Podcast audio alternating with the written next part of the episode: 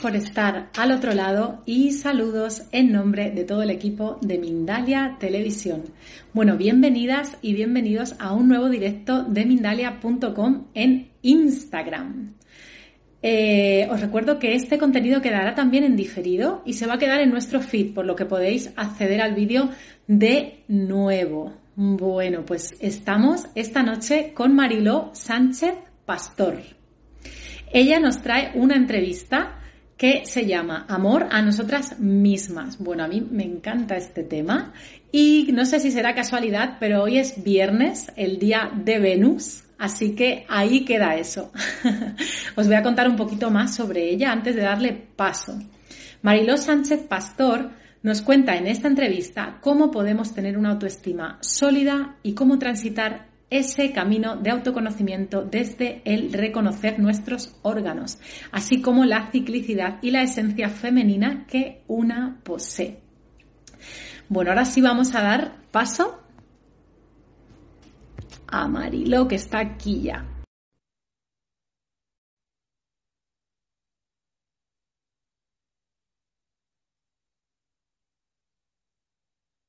desde todo el mundo. Bueno, ahora sí, ya está aquí Mariló. ¿Cómo estás, Bella? Hola, guapa. Muy bien. ¿Y tú cómo estás? Muy bien, feliz de, como comentaba con la audiencia, de tratar este tema en hoy que... A ver, me dice una persona que no se me escucha. No sé qué ocurre. Tú sí me escuchas, ¿no? Yo sí. Vale. te escucho al Pues no sé, no sé. Bueno, sigamos. Yo, yo el sonido lo tengo activo, así que seguimos. Eh, decía que viernes, día de Venus, es mi día favorito, ¿no? Y, que digo que no creo que sea casualidad que estemos haciendo esto juntas y hoy. Nada es casualidad, nada es casualidad. Exacto. Bueno, primero, gracias a ti y a todo tu equipo por, por estar aquí juntas hablando de todo esto que también me encanta. Genial, muchísimas gracias. Ya dicen que se nos escucha. Genial. A lo mejor era un silencio que uno se conecta y dice, uy, no se escucha. Muchísimas gracias a ti también. Bueno, a mí este es un tema que me apasiona y estoy encantada de compartirlo contigo.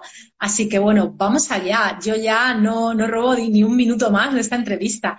Y quiero preguntarte, antes de nada, desde tu visión, ¿qué pasa con la autoestima de la mujer, Marilo? ¿Qué crees que ocurre? Bueno, pues lo que creo que ocurre es que primero hay mucha competitividad y luego que nos olvidamos de nosotras, eh, nos dejamos para el final. Entonces, al final, la autoestima es como que intentamos darlo todo y, y no llegamos, porque es como que intentamos, intentamos, intentamos e incluso damos más de lo que nos piden y a lo mejor cuando nos ponemos a dar algo que no nos han pedido, pues la otra persona te dice, ah, pues gracias. Y tú lo has hecho con todo el amor del mundo, te has esforzado un montón y es, ¿para qué? Si no te lo han pedido, ¿no? Entonces es como que nos dejamos para el final siempre. Siempre estamos como que intentando que todo el mundo esté bien a nuestro alrededor y nosotras al final. Y cuando llegamos al final a casa, después de un día de trabajo, mm, estamos tan cansadas que yo siempre digo, ¿no? Que nos tendríamos que hacer el amor a nosotras mismas de vez en cuando. Solo nosotras, da igual que tengas pareja o no. Simplemente a ti, a conocerte, a acariciarte, a mirarte en el espejo cada mañana y decirte, te amo. O sea, te amo, ¿no? Eres tú la que estás mirando en el espejo. O sea que esto. Esto creo que es el principal, eh, mm, el tema más importante ¿no? de, todo esto que nos pasa.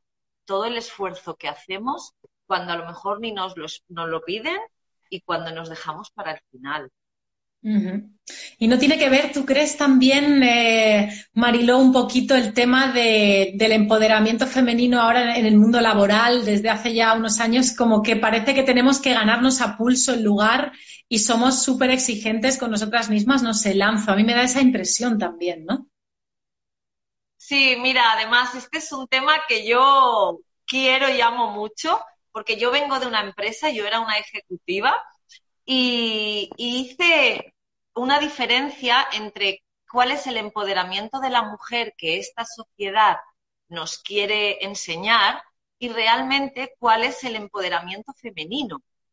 ¿Cuál es la diferencia? Pues lo que tú has dicho, el empoderamiento de la mujer es que una mujer que llega a un alto cargo en la empresa ya es una mujer empoderada, aunque su vida sea una mierda. No sé si esto se puede decir aquí así. Sí, pero eso no nos lo censuran, que yo sepa. Vale. Entonces es como, aunque la vida de esta persona, de esta mujer, sea una mierda, si tiene un puesto importante en la empresa, ya está empoderada. Cuando realmente el empoderamiento femenino da igual si tienes trabajo o no tienes trabajo. Es tu empoderamiento personal. Es cuando, pues, tú misma te respetas, dices que no cuando tienes que decir que no, cuando conoces tu cuerpo, cuando conoces tus ciclos, cuando realmente sabes escuchar tu cuerpo, cuando te quieres y te amas. O sea, ese realmente es el empoderamiento femenino. Cuando la mujer tiene ciclos, ciclos menstruales, pues cada ciclo menstrual nos dice una cosa. Y en cada ciclo menstrual tenemos unos dones. En este mundo, esta sociedad nos hace trabajar tan lineal que la mujer no se puede, o sea, no puede estar en esos ciclos, pero no porque se lo diga una empresa o se lo diga su jefe, es porque no hemos puesto foco ahí. Venimos de muchos años de tabú y de represión, de represión entonces no se ha puesto el foco ahí. Y es como que cuando estás ovulando, imagínate, ¿no? De un ejemplo, tienes una reunión. Pues una reunión es mejor que la hagas un día que estás ovulando a un día que estás menstruando. ¿Por qué? Lo vas a hacer posiblemente igual, pero te va a costar mucho más, las palabras te van a costar más. Entonces es como que si cada mujer conoce esto, en el trabajo también le puede ayudar un montón, porque nos dan más, hay dones de la intuición, todo, todo nos lo da la menstruación. Una cosa muy importante también que la mujer no conoce es que, eh, bueno, no conocen muchas. Cuando tú te tomas unas pastillas anticonceptivas, todo esto lo anulas. Ya no ovulas, ya no tienes estos dones. Pero ¿qué es lo que pasa? Que hay muchas jóvenes van al ginecólogo porque le salen, bueno, van al médico porque le salen granos y le dan pastillas anticonceptivas. No, hay más cosas. Pero claro, no avisan, no dicen qué es lo que pasa con las pastillas anticonceptivas. No es todo lo que, porque en, el papel eh, de todas las contraindicaciones, que hay miles, no pone esto. Y realmente es lo más importante, porque ahí se, pierda, se pierde toda la esencia femenina de la mujer. Entonces, pues eso me he liado ya en la, pregunta. No, me encanta, me encanta lo que dices. Además, creo que tiene mucho sentido, ¿no? Lo que comentas de la ovulación. Evidentemente, cuando tú estás ovulando, si vamos a nuestro instinto, a la parte instintiva biológica, evidentemente estás preparándote para para la seducción, estás más magnética, ¿no? Y esa, esa, parte instintiva, si estás conectada con ella, evidentemente la puedes utilizar en el trabajo. Tenemos dotes de comunicación, yo lo he comprobado también, maravillosos en la fase ovulatoria. Y como tú dices, te toca en la fase menstrual una reunión o una ponencia, es como, eh, quiero estar en mi cueva, hacia adentro. Así que creo que sí, que es un ejemplo fantástico para, para, comenzar a hablar un poquito de, de, este tema, ¿no? Que bueno, luego también las mujeres que estén interesadas, o incluso los hombres, que también muchos hombres se interesan por la ciclicidad, te pueden buscar también en, en redes, ¿no? Nos pregunta Angélica, justamente lo veo ahora, ¿podemos ser más agresivas en la ovulación? Bueno, podemos ser, pero mm, sí, podemos ser. En, en la ovulación, eh, a ver, imaginaros el instinto animal animal, o sea, el animal animal, pues así es como, como nos convertimos. Podemos ser más agresivas dependiendo en qué situación estemos. Porque si estás en una situación agradable, en una situación con amigos, pues a lo mejor no te sale esa agresividad. Si estás en una situación en la que, bueno, pues a lo mejor estás en un trabajo, estás en una situación un poco más comprometida, pues a lo mejor te sale más agresividad. Una cosa que es muy importante, cada mujer tiene el ciclo de una forma. cada mujer es diferente. O sea, entonces, eh, que a una le puede salir agresividad, a otra mujer le puede salir, es como que puedo con todo y me como el mundo.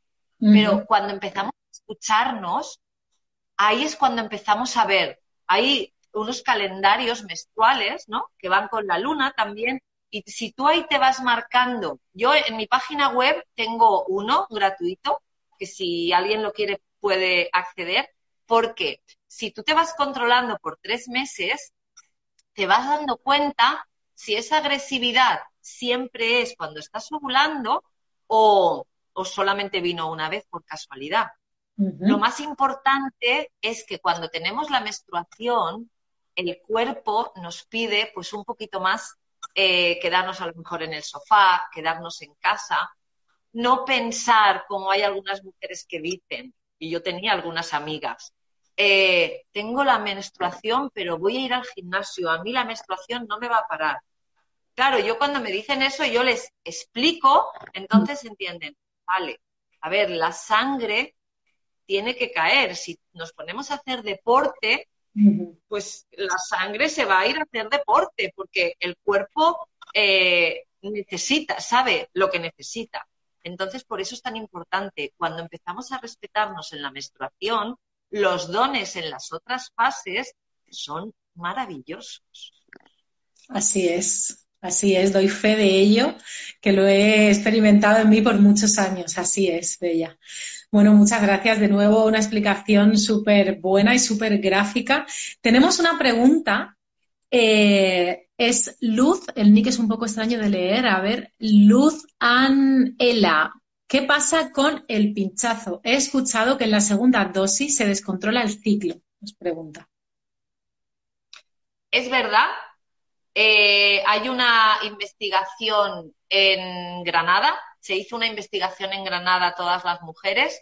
Bueno, a todas las mujeres no, a, no me acuerdo ahora si eran 5.000 mujeres y el 90%, hay un post en mi, en mi, en mi Instagram eh, el 90% o el 80% han tenido, bueno, totalmente desarreglos. ¿Qué es lo que pasa? Que cuando se empezaron a hacer las primeras pruebas, eh, nadie le preguntó a nadie, o sea, ningún médico le preguntó a las que estaban haciendo esas pruebas, eh, ¿has tenido algún problema en la menstruación? Porque hay a veces que es que se olvidan de que las mujeres tenemos algo más que los hombres, de que tenemos una menstruación.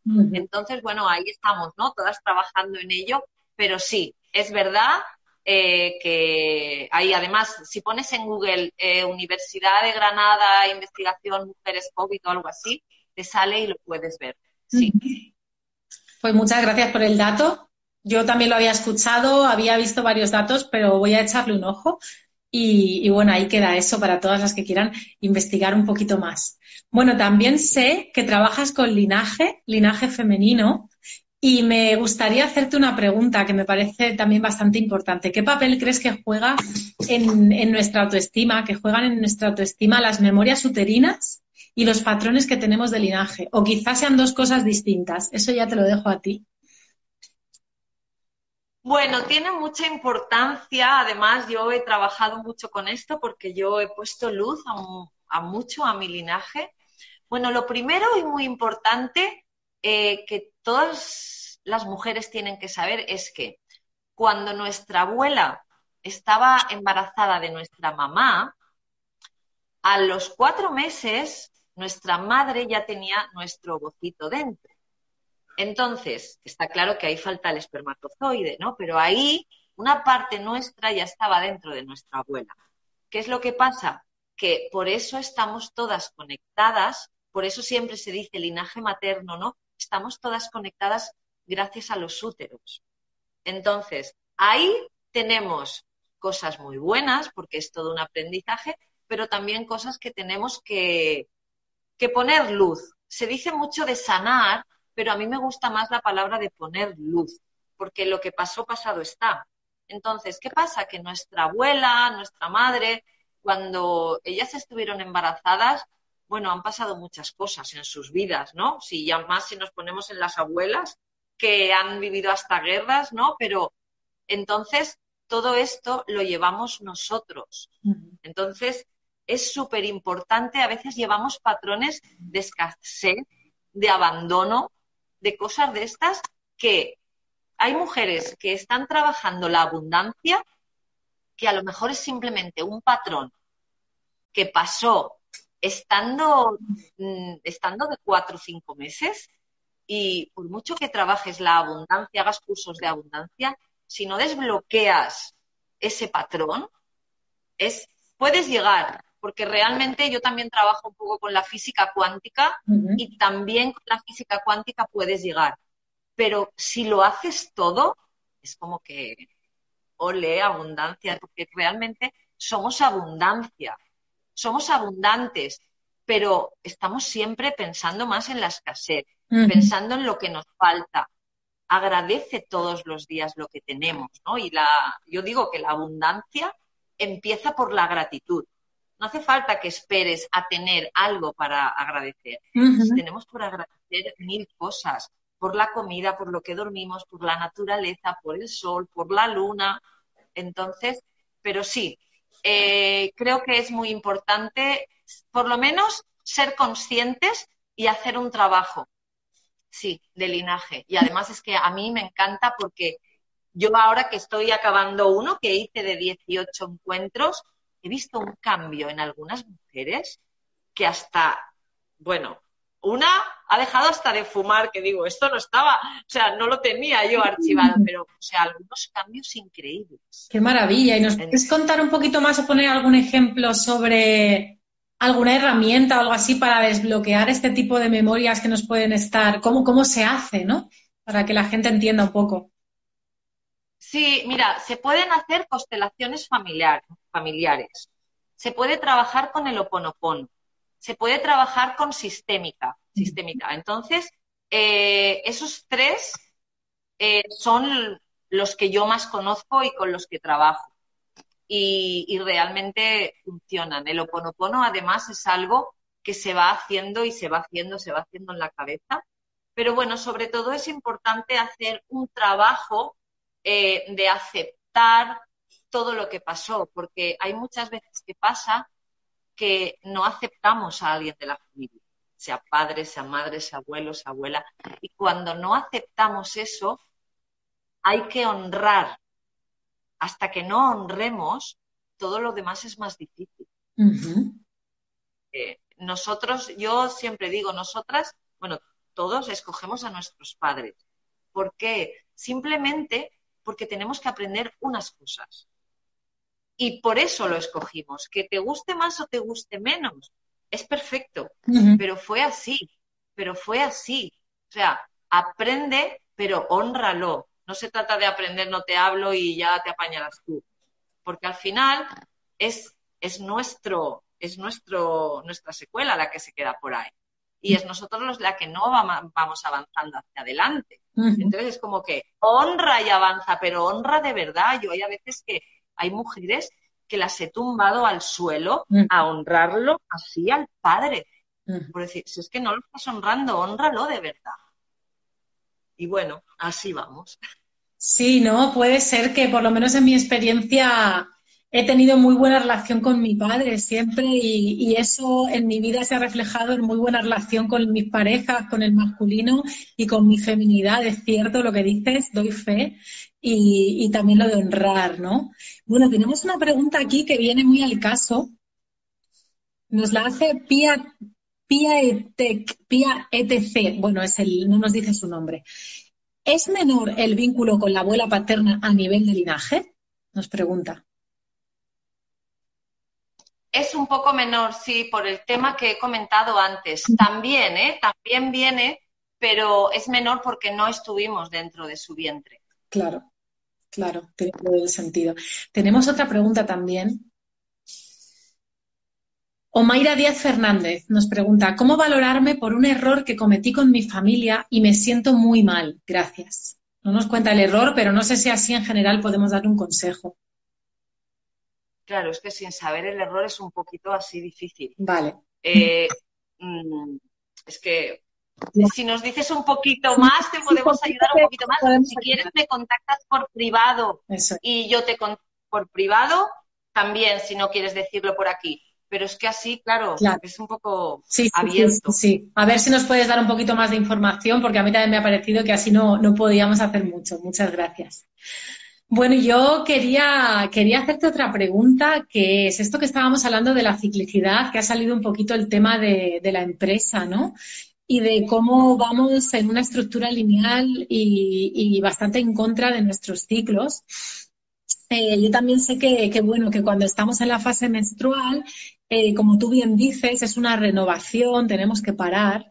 Y, por ejemplo, pues hay autoras ¿no? Eh, clásicas como Miranda Gray o como, otras eh, que han pedido o que han sugerido que si a las mujeres nos dieran dos, tres días al mes para parar un poco, que a lo mejor incluso cae uno laboral, ¿no? Y nos cae en fin de semana, no siempre van a ser, pero luego podríamos doblar la productividad los días de, cuando acabamos, ¿no? De la fase preovulatoria después del sangrado.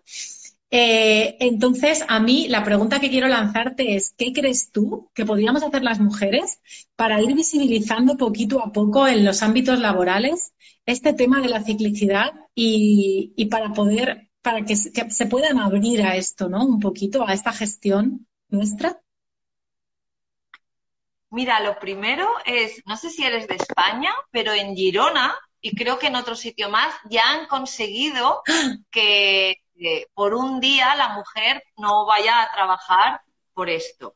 Pero, ¿sabes? Una, una forma de, que las mujeres ahí podemos tener fuerza es diciéndolo diciéndolo en las empresas, porque yo, por ejemplo, yo estoy muy agradecida donde trabajaba porque a mí mi cuerpo me decía, descansa, mm. pero yo no me podía levantar de la cama. Entonces yo le tenía que enviar un mensaje a mi jefe, todo, bueno, normalmente cada mes, eh, mira mm, que, estoy en cama, que estoy mal. Con la, él ya sabía que estaba con la menstruación. Claro. Entonces, eh, pero si no lo decimos, ¿qué es lo que pasa? Que muchas veces nos tomamos dos pastillas y nos vamos a trabajar como si no pasara nada. Claro. Si nosotras empezamos a hablar a nuestro jefe, a nuestro superior, es que, mira, vengo a trabajar, pero pídeme poco, estoy con la menstruación, no estoy. O sea, no estoy para lo que normalmente estoy. O sea, creo que aquí lo primero tiene que empezar por nosotras, por no demostrar que somos igual de fuertes cuando nos viene la menstruación, que eso es el hándicap más importante porque como queremos demostrar que somos las mejores, pues aunque tengamos la menstruación, vamos por todo. No. O sea, es como yo digo, no podemos pedir la misma igualdad que los hombres porque los hombres no menstruan. Claro. Entonces, eh, em, empezar por decírselo a nuestro jefe, no a tomarnos dos pastillas. A, mira, no me encuentro bien, simplemente que lo sepas, he venido. Si me dejas que me vaya a casa, estupendo. Mañana te trabajo el doble entonces, ahí es donde nosotras podemos hacer algo, pero si nosotras lo ocultamos, qué es lo que está pasando, no lo vamos a conseguir. Bueno, lo vamos a conseguir, pero más lentamente. O sea, conseguirlo se conseguirá, pero más lentamente. Es cuestión de que todas las mujeres hagamos lo mismo. O sea, ¿nos duele la menstruación? Pues nos duele la menstruación. Que no te duele, estupendo. Entonces, así. Claro, sí, compartirlo en redes sociales y dar conferencias. Yo también lo creo, lo creo mucho. Incluso crear programas para empresas, ¿no? ¿Por qué no? Me parece muy, muy, muy interesante también. Así que, jo, lo de Girona sí, yo soy de Madrid, yo soy de aquí, de España. Bueno, de aquí no porque tú también, pero bueno, ya se me va. Qué, qué, qué genial esa información, mira, estupendo. Pues bueno, tenemos un par de preguntas. Mm.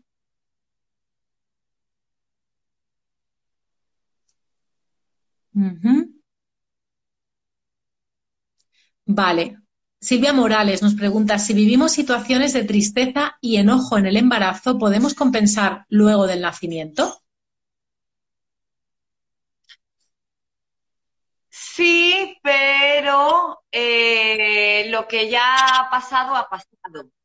Entonces, si tienes eh, momentos de tristeza en el embarazo, ahí le tienes que enviar una a, tu bebé que está dentro, que igual ya ha pasado, ya la has tenido, pero bueno, eh, esto no va contigo, esto es mío. O sea, es como que le dices al bebé, ¿no? mira, esto no va contigo, es mi tristeza, no va contigo, es todo esto es mío. Entonces, hacerlo sentir que realmente tú estás muy feliz con el bebé, pero es una tristeza tuya. Eso es súper importante. Y cantarle, cantarle estando en la tripa. Una vez ya ha pasado, pues ya hay un trabajo ya que hacer. Claro. Genial. Bueno, nos da tiempo a hacer otra que había por aquí. Ada Complementos nos pregunta, ¿cómo es honrar bien? He escuchado muchísimas veces, pero no entiendo cómo honrar bien. ¿A qué se refiere? Gracias. Cuando yo, por ejemplo, digo que hay que honrar bien al padre o a la madre, es sentirlo en el corazón. Eso es honrarlo bien, porque si lo haces de cabeza, no funciona. O sea, realmente es en el corazón. Yo, por ejemplo, eh, yo cuando honré realmente a, mis, a mi familia, a mis padres, yo lloré, pero de gratitud en el corazón. Entonces, es ahí. Si lo hacemos con la cabeza, no acaba de cuajar. Es abrir el corazón y entregarte así. Así es como, a ver, son unos ejercicios, por eso yo digo que hay a veces que los he echado en el suelo porque es como que honralos desde el corazón. Esa es la única diferencia. Que las cosas cuando se hacen de corazón son las que funcionan para que el universo encaje todo. A veces viendo lo que sí nos han dado, ¿no? Lo que sí nos han aportado, la parte positiva es más sencillo quizá, ¿no? También, también, siempre mirando la parte positiva. Y la parte negativa, mirarla, pero es que tú como hija elegiste esa parte negativa para aprender. Eso es. Y a mí, sí. Eso también es importante. Aceptar que tú elegiste a ese padre o a esa madre para aprender. Y desde la adulta ya también un poco ver ver la herida de ellos, ¿no? El por qué quizás si hubo una situación complicada fue porque ella o él estaba herida. Entonces, desde esa compasión quizás supongo que también es más fácil, ¿no? Honrar. Es más fácil. También, sobre todo, irte a ver a tus abuelos. Yo, por ejemplo, yo con mi padre, bueno, a mi padre yo lo quiero un montón, pero yo bloqueé una parte de mi niñez. Bloqueé una parte por unas cosas. Pero poniéndole luz a mi linaje, ¿qué pasa? Que me fui a ver a mi abuelo. Resulta que mi abuelo con mi padre, bueno, pues pasaron unas cosas que entiendes todo lo de tu padre. Entonces, por eso es importante escuchar la historia. Cuando te pones a investigar ya empiezas a poner luz, porque ellos callaron muchas cosas que, bueno, callaron cosas. Entonces, cuando empiezas a hablar, empiezas a poner luz, ya, lucecitas. Mm, genial. Bueno, pues yo no quiero marcharme sin que nos hables de tu libro, por favor. Háblanos de tu libro tan interesante de Mujer Soberana de tu Cuerpo. Dinos dónde podemos encontrarlo y ahí te dejo ya.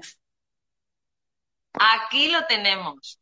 Pues, pero antes de decir dónde lo podemos encontrar, yo quiero decirle que a la mujer que realmente piensa que se conoce, que se compre este libro. Todas las mujeres que lo han comprado han dicho, este libro lo tienen que leer todas las mujeres.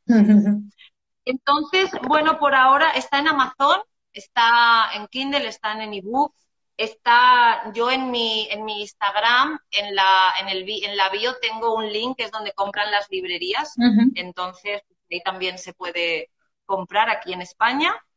Así que ahí y está hecho a propósito para que la mujer se conozca. Es un libro muy facilito de leer y para cuidarte tú misma, para cuidarte realmente y darte cuenta de que muchas veces hacemos cosas por lo que la sociedad nos ha impuesto sin darnos cuenta. Mm, genial, qué bonito cierre. Bueno, pues con, con este cierre y con este día de Venus, nos vamos con esta recomendación del libro. Mm, puede ser un regalo para Navidad precioso ¿no? ¿Verdad? Para una misma, para, para cualquier mujer que tengamos cerca. Así que bueno, pues eh, recordaros que va a estar la información también de Mariló debajo en la descripción del vídeo. Y bueno, pues te dejo, te dejo que te despidas de nosotros, Mariló. Bella, te mando un fuerte abrazo. Pues nada, yo ha sido un placer estar con vosotros otra vez más. Yo gracias a todos los que nos habéis escuchado y las que nos habéis escuchado y nos escucharéis. Eh, realmente tenemos que conectar. Ahora quedan 15 días para empezar el año. Vamos a empezar el año queriéndonos un poquito más, amándonos un poquito más. Despiértate cada día, mírate al espejo y dite, te amo. Cómprate el libro, porque seguro que te va a encantar. Si tienes hijas, sabrás cómo acompañarlas. Y muchas gracias y felices fiestas. Muchísimas gracias, Bella. Lo mismo. Te mando un abrazo enorme.